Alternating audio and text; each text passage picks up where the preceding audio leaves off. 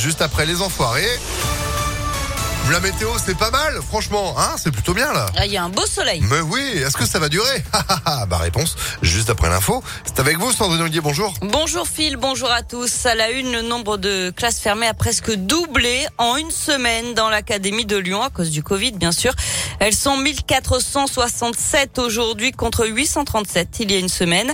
La grande majorité dans le Rhône, près de 25 700 enfants ont été testés positifs ces, ces sept derniers jours et plus de 2300 personnels enseignants. Malgré tout, le gouvernement pourrait alléger le protocole sanitaire dans les écoles, mais pas avant le retour des vacances de février. En attendant, d'autres mesures vont être progressivement levées avec notamment la fin du port du masque à l'extérieur à partir du 2 février, la réouverture des discothèques le 16 et ce contre l'avis du conseil scientifique pour qui la situation sanitaire ne va pas s'améliorer avant la mi-mars. Encore 425 000 personnes ont été testées positives en 24 heures en France. Le pass vaccinal, lui, devrait entrer en vigueur lundi pour toutes les personnes âgées de plus de 16 ans à condition que le Conseil constitutionnel donne son feu vert. Il devrait le faire dans la journée. Et puis notez que ces annonces du Premier ministre hier ont été suivies par 8 640 000 spectateurs, téléspectateurs, pardon. La conférence de presse était diffusée par six chaînes de télé. Dans l'actualité aussi, ce rassemblement aujourd'hui devant la cité scolaire Samba-Séguin de Vénissieux, c'est pour alerter sur la dégradation des conditions de travail à cause d'un manque de moyens.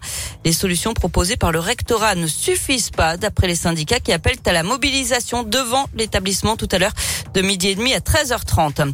10 000 euros d'amende requis contre Éric Zemmour. Le candidat d'extrême droite à la présidentielle était jugé pour contestation de crimes contre l'humanité après avoir affirmé que le maréchal Pétain avait aidé les pendant la seconde guerre mondiale. La décision a été mise en délibéré après l'élection présidentielle.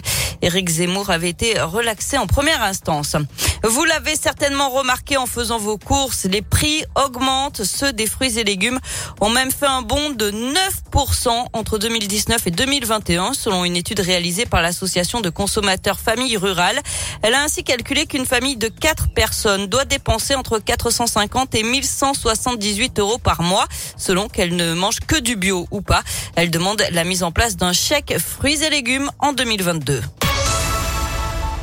On passe au sport avec euh, du foot et cette 22e journée de Ligue 1 qui débute aujourd'hui avec le derby. L'Olympique lyonnais accueille Saint-Etienne sur la pelouse de l'OL Stadium. Lyon est ce matin 11e au classement et espère une nouvelle victoire pour enclencher une folle remontée et rejoindre le haut du tableau. OL AS Saint-Etienne, c'est donc ce soir à 21h. Du basket également ce soir avec de l'Euroleague. L'Asvel reçoit l'étoile rouge de Belgrade à 21h et puis il y a également du rugby de la Challenge Cup.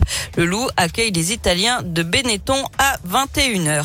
Enfin, un mot de handball pour terminer avec la nouvelle victoire de l'équipe de France hier pour la première journée du tournoi principal en Hongrie. Euh, victoire sur les Pays-Bas 34 à 24. Le prochain match, ce sera demain à 18h face à l'Islande. Merci beaucoup, Sandrine. Vous, vous êtes de retour à midi. À tout à l'heure. L'info continue en attendant sur ImpactFM.fr. 11h04, c'est la météo.